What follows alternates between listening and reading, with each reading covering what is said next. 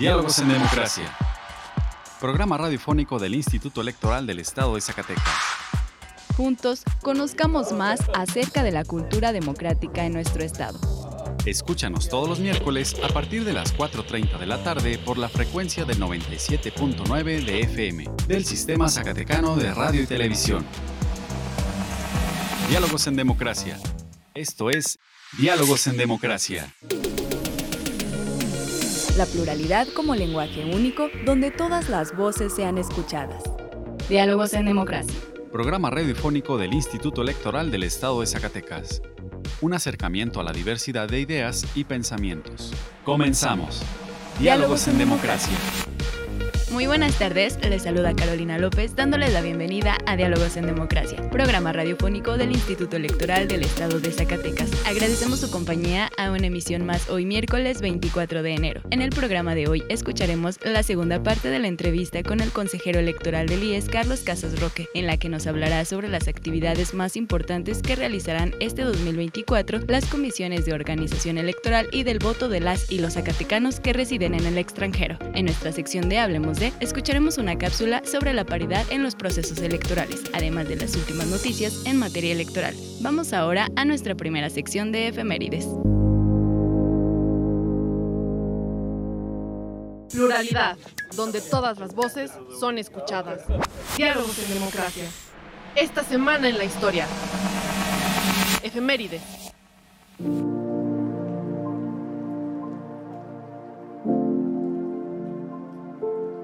22 de enero de 2005. Muere la compositora, pianista e intérprete Consuelo Velázquez, en la Ciudad de México. Es recordada por ser la autora del bolero Bésame mucho.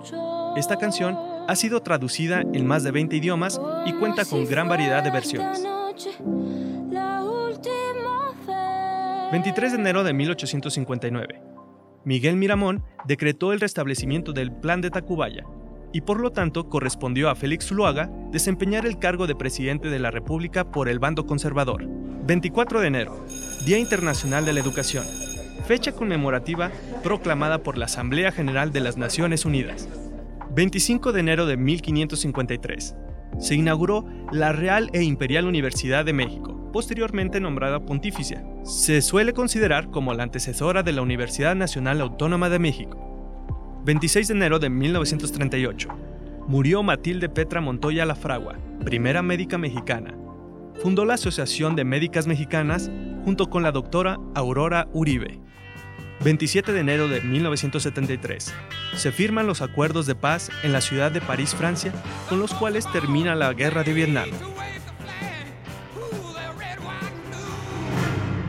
28 de enero de 1992 se reformó el artículo cuarto del Constitucional para reconocer la pluralidad cultural y los derechos de los pueblos indígenas de México.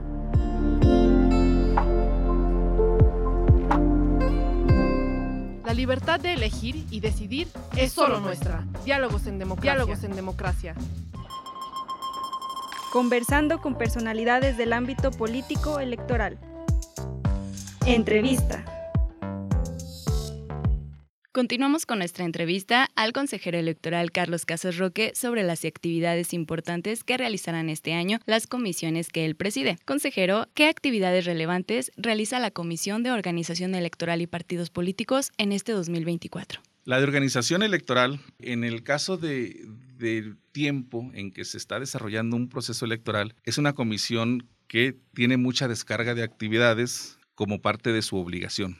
Te explico por qué. La ley orgánica determina que durante el proceso electoral la Comisión de Capacitación Electoral y Educación Cívica y la Comisión de Organización Electoral y Partidos Políticos deberán fusionarse para integrar la Comisión de Capacitación y Organización Electoral. Esa comisión fusionada de ambas se va a encargar de darle seguimiento a todas las actividades de proceso electoral que tienen que ver con las dos áreas, con capacitación electoral y con organización electoral. Entonces, de tal suerte que prácticamente todas las actividades que la Dirección Ejecutiva de Organización Electoral Y Partidos Políticos realiza como parte de un proceso electoral pasan a ser atribución de las comisiones fusionadas de capacitación y organización electoral. Entonces, ¿qué queda para que la Comisión de Organización Electoral y Partidos Políticos dé seguimiento durante un proceso electoral? Pues prácticamente nada más lo que tiene que ver con, eh, por ejemplo, la integración de los órganos directivos de los partidos políticos. Es decir, en días recientes hemos estado aprobando en, en alguno de los casos no aprobamos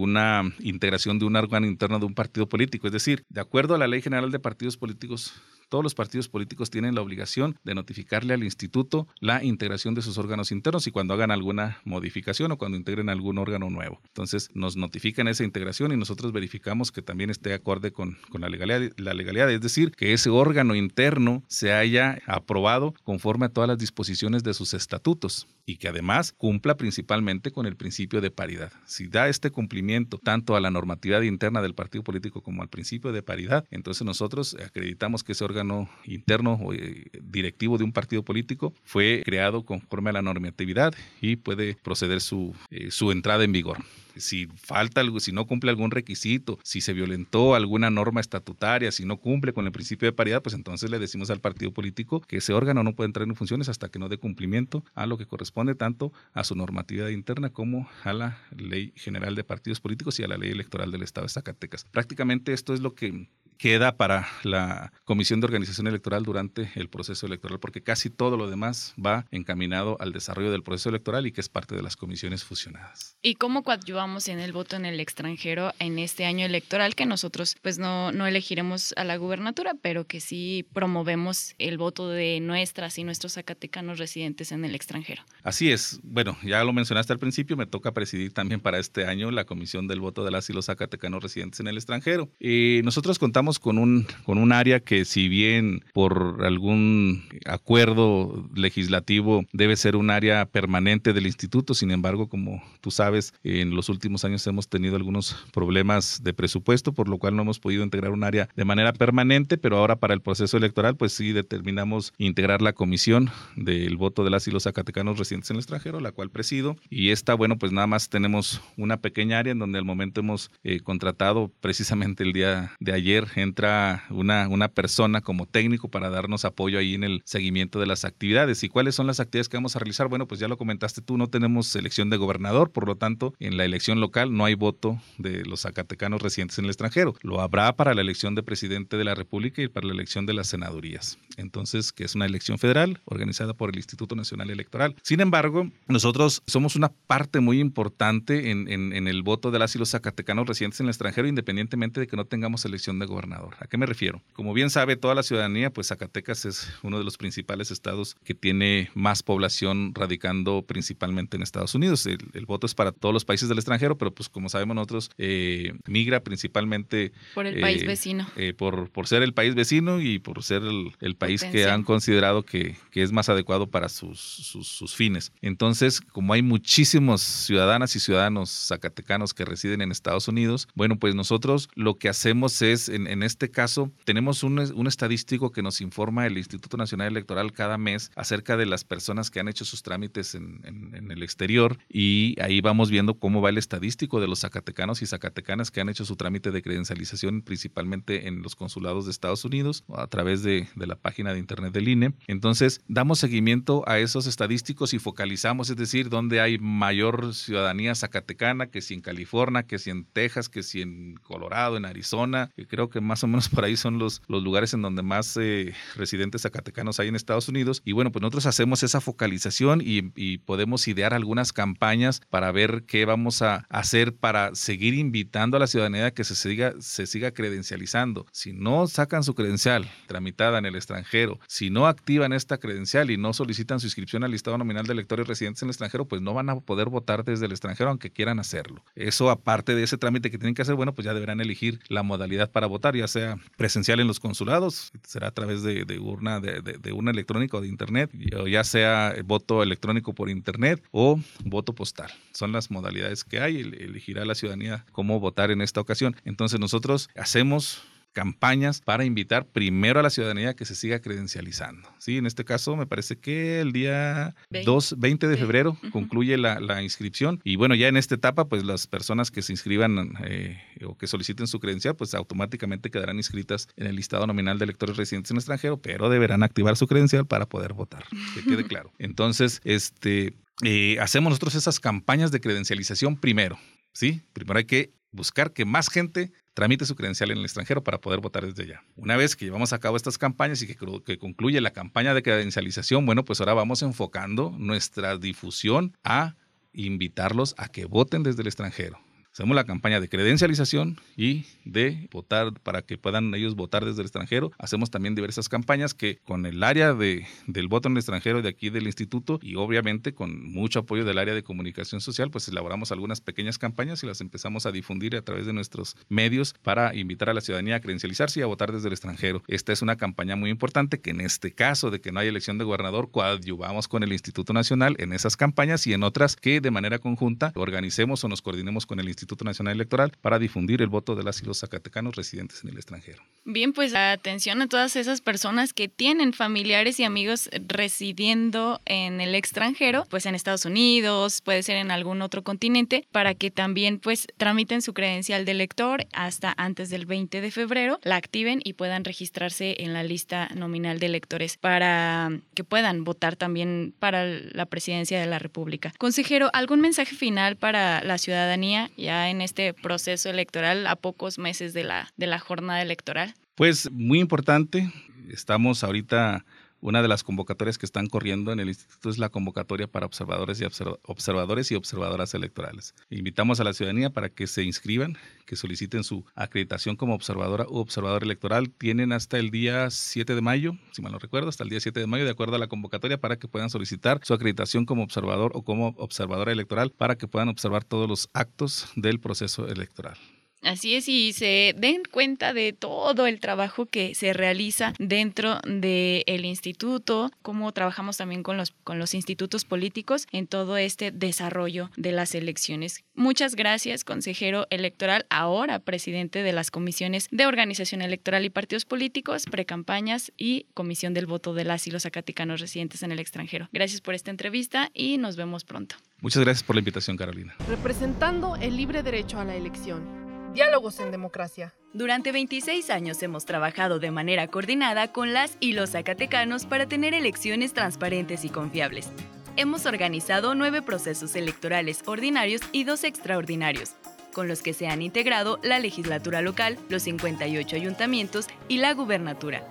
Con tu participación fortalecemos la democracia rumbo a las elecciones del 2024. Infórmate, decide y vota. Instituto Electoral del Estado de Zacatecas. Nuestra elección en la diversidad de, la diversidad de pensamiento. Diálogos, en, democracia. Escuchemos ahora una cápsula sobre la paridad en los procesos electorales en voz de nuestra compañera Virginia Perusquía. Explorando ideas a través del diálogo. Hablemos de... ¿Qué es la paridad?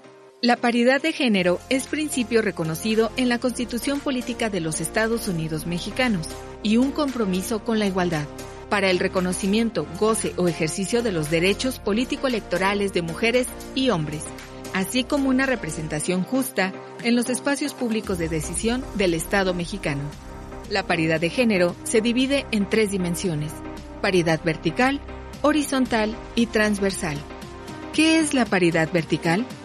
Es la postulación de candidaturas alternadas de mujeres y hombres en las planillas para la integración de ayuntamientos, así como las diputaciones locales. ¿Qué es la paridad horizontal? Consiste en la postulación de candidaturas igualitarias de mujeres y hombres encabezando las planillas entre todos los ayuntamientos que componen la entidad, así como las diputaciones locales. Si se eligen 58 ayuntamientos, la paridad horizontal en registro de candidaturas implica que la mitad de ellos deben ser encabezados por mujeres y la otra mitad por hombres. ¿Qué es la paridad transversal? Implica una distribución equilibrada entre mujeres y hombres a las candidaturas competitivas, mediante una clasificación de las candidaturas en tres niveles de competitividad, alto, medio y bajo, y requiere que en cada nivel se presenten candidatas y candidatos en proporciones iguales. El objetivo es prevenir sesgos en las postulaciones y asegurar igualdad en los distritos y municipios correspondientes a cada nivel de competitividad. La paridad de género en México es esencial para lograr la igualdad de la participación política y garantizar una representación justa en todos los niveles del poder público. Pluralidad, donde todas las voces son escuchadas. Diálogos en democracia. Tú puedes solicitar la información que el Instituto Electoral del Estado de Zacatecas posee y así aclarar tus dudas sobre presupuesto del instituto, salario de los funcionarios electorales, registro de candidaturas y muchas más. Consúltala en ies.org.mx o solicítala en el correo transparencia.ies.org.mx o en la Plataforma Nacional de Transparencia. Para más información, comunícate al 492-92-20606, extensión 650. El acceso a la información es gratuito y es tu derecho. Ejércelo. Los temas de interés en la materia político-electoral. ¿Sabías que? ¿Qué es una coalición? Dos o más partidos se pueden unir para postular a las y los mismos candidatos o candidatas en una elección. Para realizar una coalición local, los partidos deben registrar un convenio ante el Instituto Electoral del Estado de Zacatecas. Tipos de coaliciones. Totales. Los partidos deben postular candidaturas en un 100%. Parciales. Los partidos deben postular candidaturas al menos en un 50%. Flexibles. Los partidos deben postular candidaturas al menos en un 25%. El Consejo General del IES aprobó tres coaliciones que participarán en el proceso electoral local 2023-2024. Sigamos haciendo historia en Zacatecas, integrado por el Partido Verde Ecologista y Morena. La Esperanza nos une, integrado por el PT, Nueva Alianza y el PES. Fuerza y Corazón por Zacatecas, integrado por el PAN, PRI y PRD. Dato importante, cada partido deberá aparecer con su propio emblema en la boleta electoral. La libertad de elegir y decidir es solo nuestra. Diálogos en democracia. Diálogos en democracia. Nuestra democracia funciona gracias a la participación directa de la ciudadanía. Participa como observador u observadora electoral y entérate de todos los detalles del proceso electoral concurrente 2023-2024, desde sus diferentes etapas de preparación hasta el desarrollo de la jornada electoral. Consulta los requisitos en www.ies.org.mx. Tienes hasta el 7 de mayo para presentar tu solicitud. Participa, infórmate, decide y vota. Instituto Electoral del Estado de Zacatecas. Representando el libre derecho a la elección. Diálogos en democracia. Si te interesa conocer más información en materia electoral, te invitamos a encontrar más cápsulas interesantes en nuestro canal en Spotify. Encuéntranos como Radio IES. Y si te interesa que hablemos de un tema en especial, escríbenos vía inbox a través de nuestras redes sociales. Nos encuentras en Facebook como Instituto Electoral del Estado de Zacatecas, en Instagram y en Twitter como ISCS y en YouTube como ISTV. Escuchemos ahora las breves electorales. Las últimas noticias en la materia. Breves electorales. Pasado viernes 19 de enero, el consejero presidente del IES Juan Manuel Frausto Ruedas y el secretario ejecutivo Jorge Chiquito Díaz de León impartieron a los órganos internos de control del gobierno de Zacatecas una capacitación sobre el proceso electoral 2023-2024 y los derechos electorales de los servidores públicos. En la capacitación estuvo presente Carlos Eduardo Torres Muñoz, subsecretario de control de la Secretaría de la Función Pública.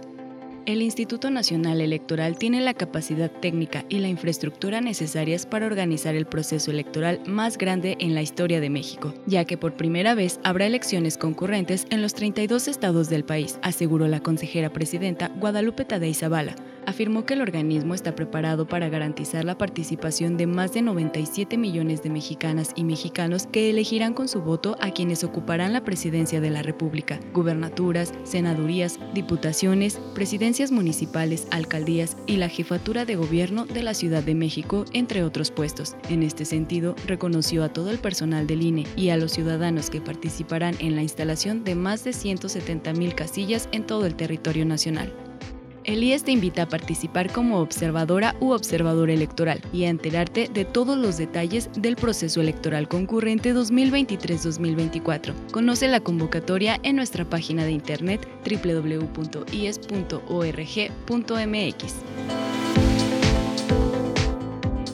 Nuestra elección en la diversidad de, en la diversidad de pensamiento. Diálogos, en, democracia.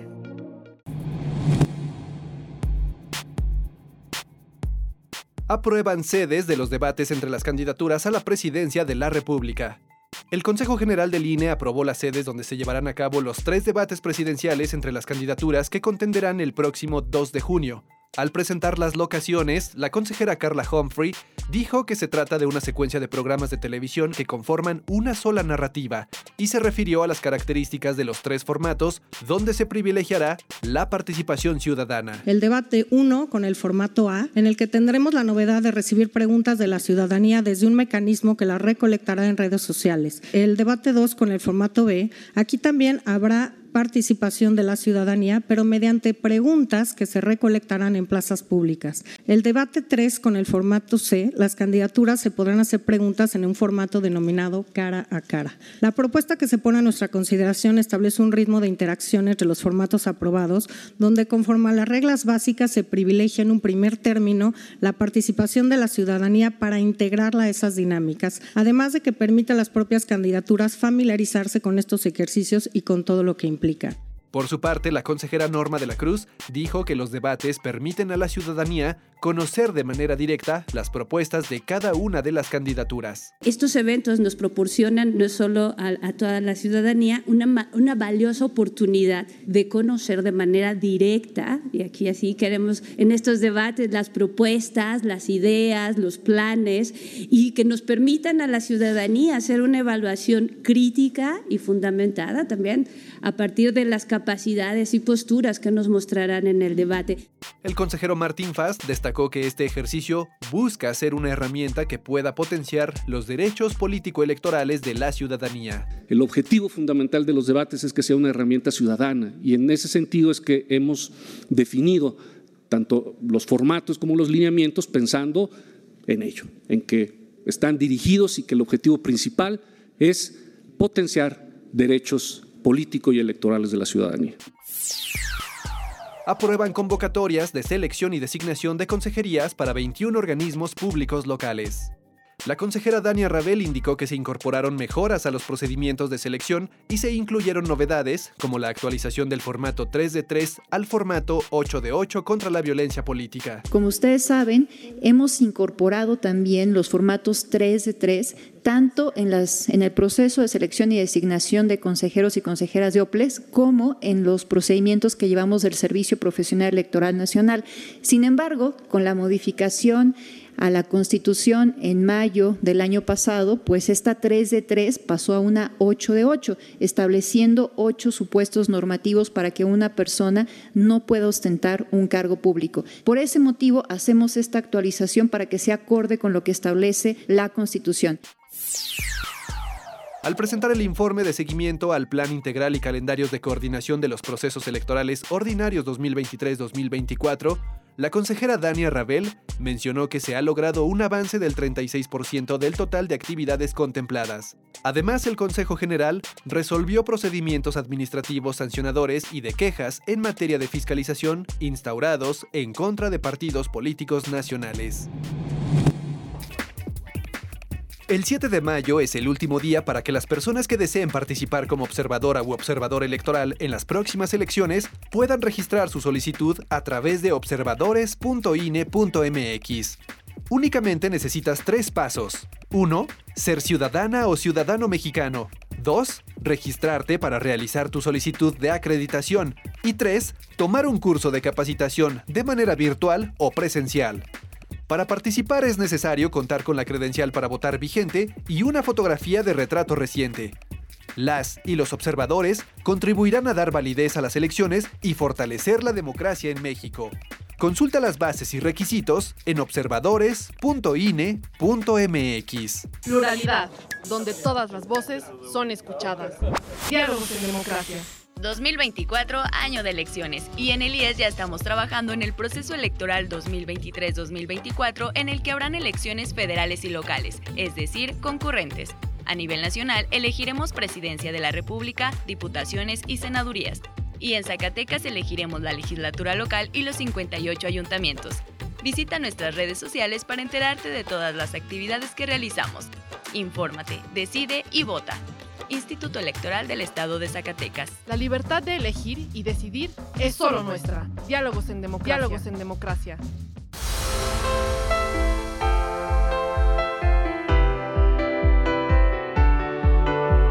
Estimados radioescuchas, hemos llegado al final de esta emisión. Agradecemos su compañía en esta tarde y esperamos nos vuelvan a escuchar el próximo miércoles en punto de las 4.30 de la tarde. Agradecemos a Radio Zacatecas el apoyo para la difusión de este programa. También agradecemos el apoyo y el acompañamiento de Ani Serrano, Horacio Rodríguez y Virginia Perusquia. Mi nombre es Carolina López Frausto. Que tengan ustedes una excelente tarde.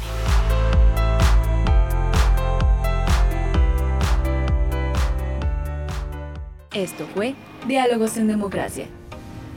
Un espacio del Instituto Electoral del Estado de Zacatecas para la promoción del diálogo y la cultura democrática. Te esperamos en nuestra próxima edición. Diálogos en Democracia. Diálogos en Democracia.